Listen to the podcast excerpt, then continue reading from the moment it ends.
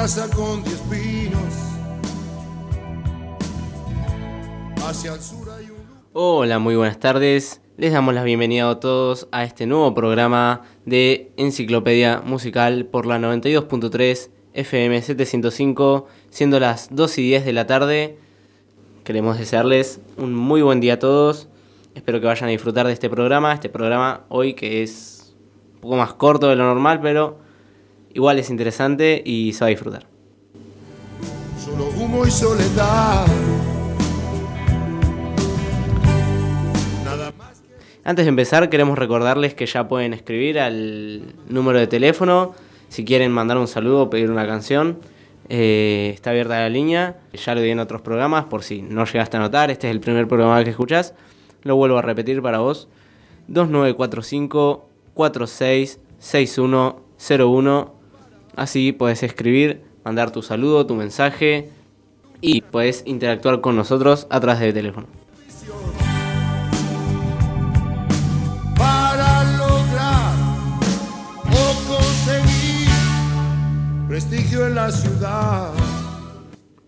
Bueno, vamos a empezar con el programa de hoy, que si escuchaste el programa de la semana pasada, que fue el programa de Rescate, eh, una banda argentina de rock gospel. Al finalizar el programa dije que el, próximo programa iba a traer, iba a hacer sobre Coldplay, eh, la banda británica que está bastante de moda hoy, pero no solamente hoy, sino que estuvo de moda en el pasado y seguirá estando de moda por un largo tiempo. Es una banda con una muy larga trayectoria, que empezó en los años 90, de hecho, eh, así como las bandas anteriores, como Rescate, como Guns Roses. Eh, esta banda también empezó en la década de los 90. Eh, tiene, como ya dije, una muy muy larga trayectoria. Así que voy a intentar ser lo más resumido con sus inicios, los cuales fueron complicados eh, por el hecho de ser todos estudiantes universitarios. El tiempo para la música era algo un poco limitado. Pero bueno, eh, sin dar muchas vueltas, Chris Martin y Johnny Buckland, eh, fundadores de la banda, se conocieron eh, durante su semana de orientación en la Universidad de Londres, en el Colegio Universitario de Londres, en septiembre de 1996. Eh, ellos eran recién ingresantes, universitarios, 17, 18 años, que tenían un sueño claro y era la música. Así como Axel Rose, así como Ulises del programa pasado, ellos también soñaban con ser músicos, soñaban con tener su, su propia banda. Así que la pareja comienza a escribir sus primeras canciones a finales de 1996, ahí en la... Bueno, en Inglaterra sería el otoño y, verá, y invierno del 96. Eh, estaba por decir primavera. Claro, no, primavera es acá. En el hemisferio norte tenemos el otoño. Y luego eh, de escribir sus canciones, practicaban todas las noches, sin excepción. Todas las noches ensayaban eh, la pareja junta para que luego más tarde se le sume el tercer miembro a la banda en los meses siguientes. Y grabaron varios demos. Este miembro era Goy Berryman. Eh, varios demos grabaron, pero aún sin baterista porque todavía no tenían uno. Y se llamaban así, a sí mismos como Starfish. Eh, la banda no empezó llamándose Coldplay, sino Starfish. En noviembre. Así, o sea, ese nombre le pusieron en noviembre de ese año. Escribieron, primero escribieron sus canciones, ensayaban y luego dijeron, la banda necesita un nombre, somos tres, vamos a ponerle Starfish. Y en el 97, Will Champion completó la formación de Starfish. Explicó Martin Buckland y Berryman habían ido a su casa porque un compañero de cuarto tenía una batería y era un buen baterista, pero no había aparecido. Así que dijeron que iban a probarlo y que lo intentaría. Una casa con diez pinos. Hacia el sur hay un lugar. Ahora mismo voy allá.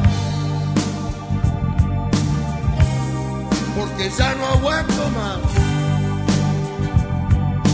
No aguanto más, no aguanto más vivir en la ciudad. Solo humo y soledad.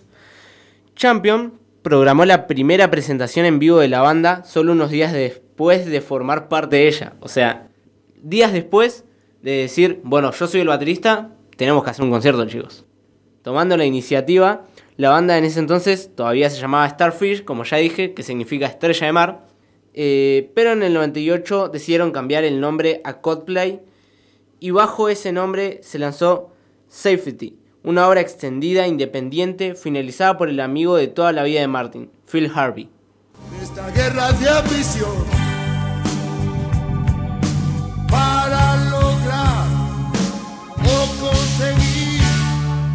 prestigio en la ciudad. Dinero y nada más. Sin tiempo de observar un jardín bajo el sol antes de morir. Antes de seguir con el programa, eh, quiero que escuchemos algo de Coldplay. Eh, uno de sus temas, este es uno de sus primeros temas, aunque no de su primer álbum. Sin embargo, también fue uno de los más famosos eh, en su entonces, a pesar de ser también de, de los primeros años de Coldplay. Cerca del, del fines de los noventas, lanzaron este tema. Este tema se llama Clocks. Por si lo querés buscar, también escucharlo, ahora lo vamos a reproducir en la radio.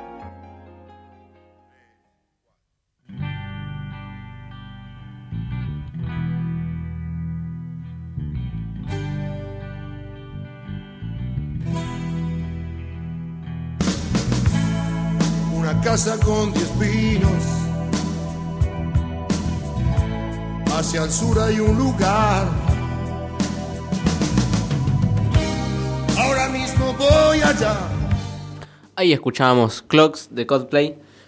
Y vamos a seguir con el programa. Eh, luego de sus, de sus primeros meses como banda y su primer concierto, ¿no? El mejor amigo de Chris, Harvey, decidió que debían hacer más conciertos, que debían promocionarse más. Luego del primer concierto, ya que en este primer concierto lograron vender algunas copias, entre ellas eh, tan solo tres copias a tres libras cada una. Pero bueno, no se quedaron atrás, no se decepcionaron, sino que regalaron el resto de las copias del disco a firmas eh, discográficas que intentando promocionarlas. Eh, así que cuando Martin dijo esto, Martin Harvey, eh, se quejó de que necesitaban más conciertos, empezó a considerarse el manager de la banda.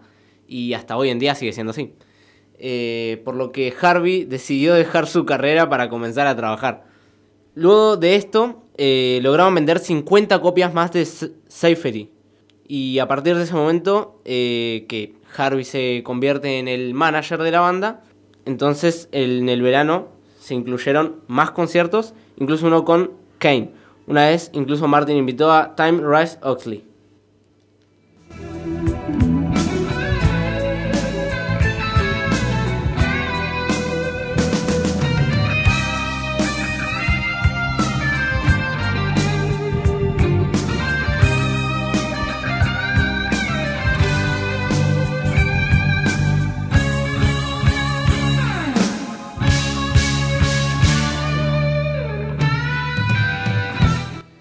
El 27 de junio de 1999, ya pasados los primeros años de la banda, eh, la banda británica hizo su primera aparición en el festival de Glastonbury, en la New Bandstand. Más tarde grabaron The Blue Room, que tuvo 5.000 copias impresas y vendidas al público.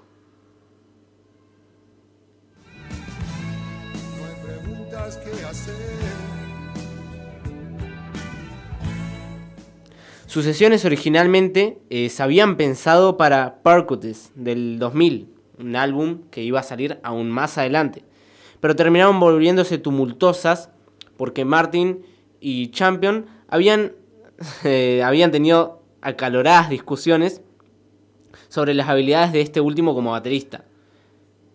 De hecho, nos contaron en una nota, tres días después el resto de nosotros nos sentíamos miserables. Le pedimos que volviera. Luego él dice, me hicieron tomar mucho vodka y jugo de arándanos, en recuerdo de lo desagradable que estaba resultando trabajar conmigo. Eso dijo el baterista. Por lo que la banda, a partir de ese momento, acordó una serie de reglas en las que se incluía no consumir alcohol ni drogas y el que lo haga iba a ser expulsado de la banda automáticamente.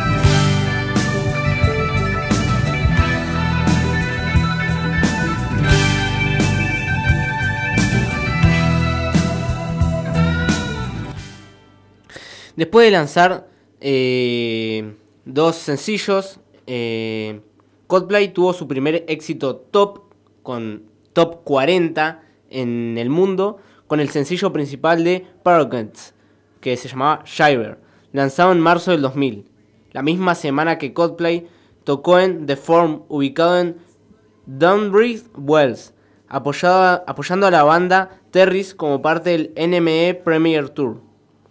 Shiver alcanzó su punto máximo en la posición número 35 de United Kingdom Singles Chart y en junio del 2000 fue un momento crucial en la historia de la banda, ya que se embarcó en su primera gira como cabezas de cartel, incluidas una actuación del festival de Glastonbury y ahí la banda lanzó el sencillo Yellow. Hasta este momento la banda había participado en giras, pero como bandas invitadas, bandas que, banda que funcionaba como cortina, bandas más importantes. Esta fue su primera gira siendo cabeza, banda que iba, iba banda principal. Gira alrededor del mundo. Y acá surge el conocido tema que conocemos, Yellow, que la historia, de hecho, eh, antes de eh, grabar ese tema, ya que ya lo habían escrito, ya tenían la música, tenían todo, o sea, hacía falta grabarlo y lanzarlo, pero había un problema, el tema todavía no tenía nombre para este momento. Entonces dijeron, acordaron que al entrar al estudio, lo primero que verían iba a ser el color del nombre de la canción. O sea, la canción iba a llevar ese nombre como color o color como nombre, no sé cómo decirlo exactamente. Yellow, amarillo en inglés, ellos entraron al estudio y lo primero que vieron fue una mesa amarilla, así que decidieron llamarlo Yellow. Quizás no relacionás muy bien el nombre de la canción con la letra, pero bueno, aún así te invito a escuchar este clásico de los 2000, Yellow, de Coldplay.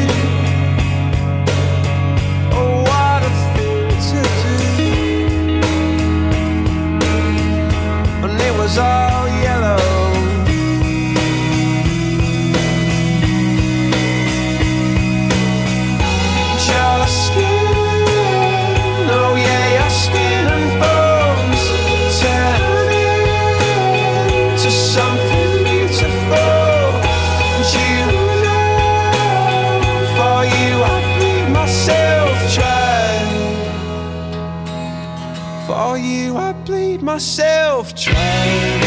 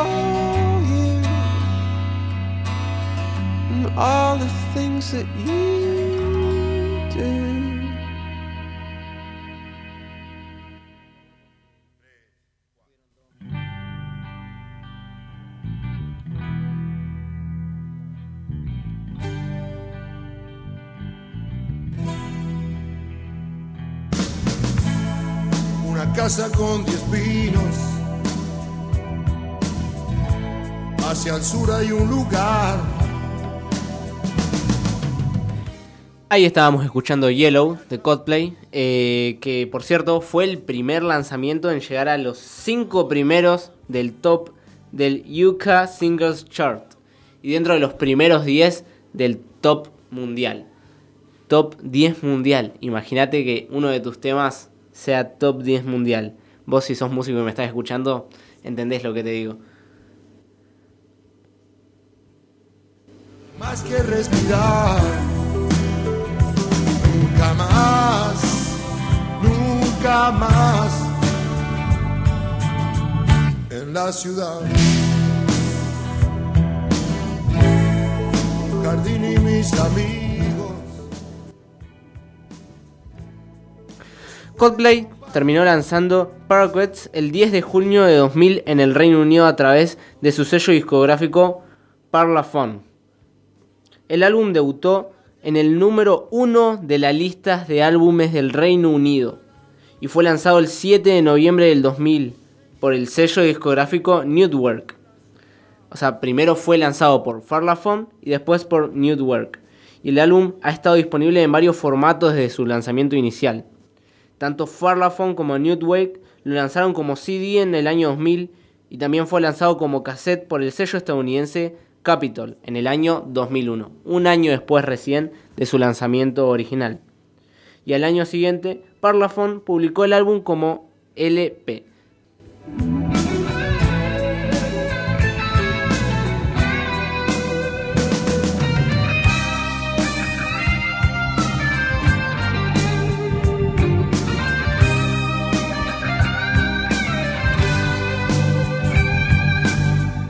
Dentro del álbum se encontraron canciones como Shiver, Yellow o Sparks, que son canciones que yo creo sinceramente de que no hay alguien que no las conozca.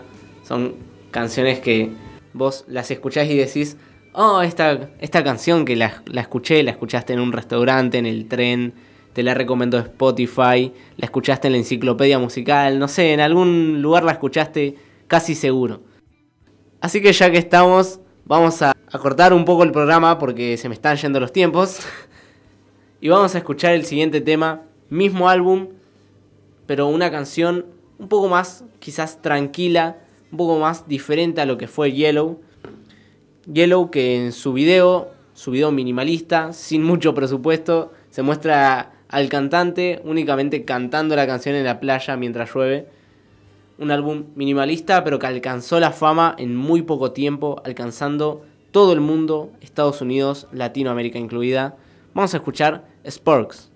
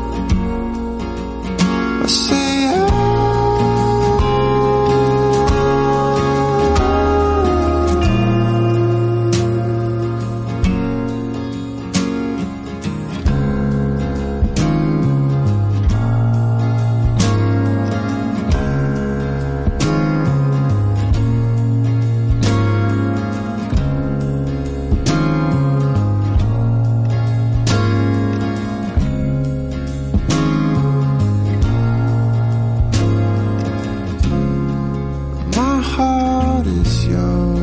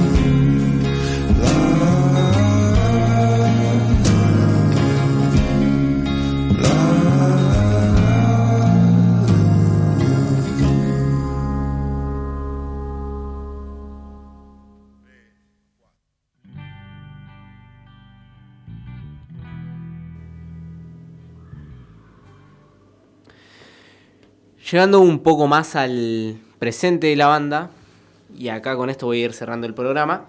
eh, así que si no mandaste tus saludos, si no escribiste, puedes escribir, repito el número por si no lo llegaste a anotar, 2945 46 61 01. Acordate que estás escuchando la 92.3 FM 705.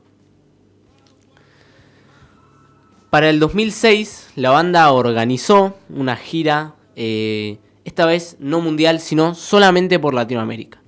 Desde México a Argentina, la banda iba a estar recorriendo cada país de Latinoamérica para tocar sus conciertos en las ciudades. Pero también la banda aprovecha y aprovechaba, y aún sigue aprovechando sus giras, para visitar y conocer los países. Así que en uno de los recorridos en el Museo de Artes de la Ciudad de México, pudieron apreciar una obra de Frida Kahlo, la cual llevaba como título debajo la frase Viva la vida. Y a partir de ese momento, en una inspiración, Martin decidió que el próximo álbum iba a dedicarlo a la vida y a cómo debe ser vivida, de una manera feliz y de una manera sana. El tema lema del álbum fue el tema Viva la vida el tema que usaba Guardiola para sus jugadores, para inspirar a Messi antes de entrar al campo de juego en aquel Barcelona imparable de 2009, una canción que te inspira a vivir la vida como debe ser. Pero antes de pasar el tema, queremos mandarle saludos a toda la familia que está escuchando. Eh, ahí mi, mi mamá me mandó mensajes, ahora sé que me está escuchando. Oh, Saludos, ma. Muchas gracias por escucharme. También saludos a, a toda la familia, saludos a mis hermanos en Comodoro, saludos a mi papá, que también imagino que me está escuchando ahí, saludos a mi novia Alexia, saludos a mis hermanos, voy a nombrarlo uno por uno, eh, son varios, eh, saludos a Ana, saludos a Eve, saludos a Sergio, saludos a Gaby, a Marcos, a Elías, saludos a Delphi, saludos a Franchi que no me está escuchando porque está en la escuela en este momento, pero imagino que cuando salga va a poder escuchar el programa nuevamente. Saludos a todos los que me escuchan del otro lado cada miércoles, a mis amigos, a mi familia. Muchas gracias por escucharnos. Cerramos el programa con Viva la Vida de Cosplay. Muchas gracias.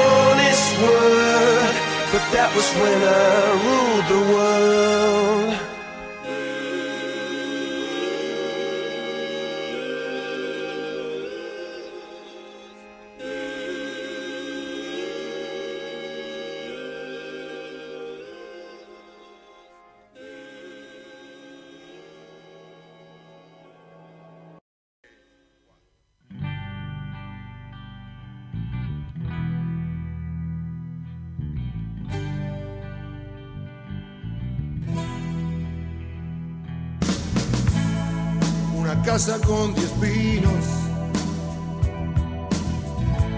Hacia el sur hay un lugar. Ahora mismo voy allá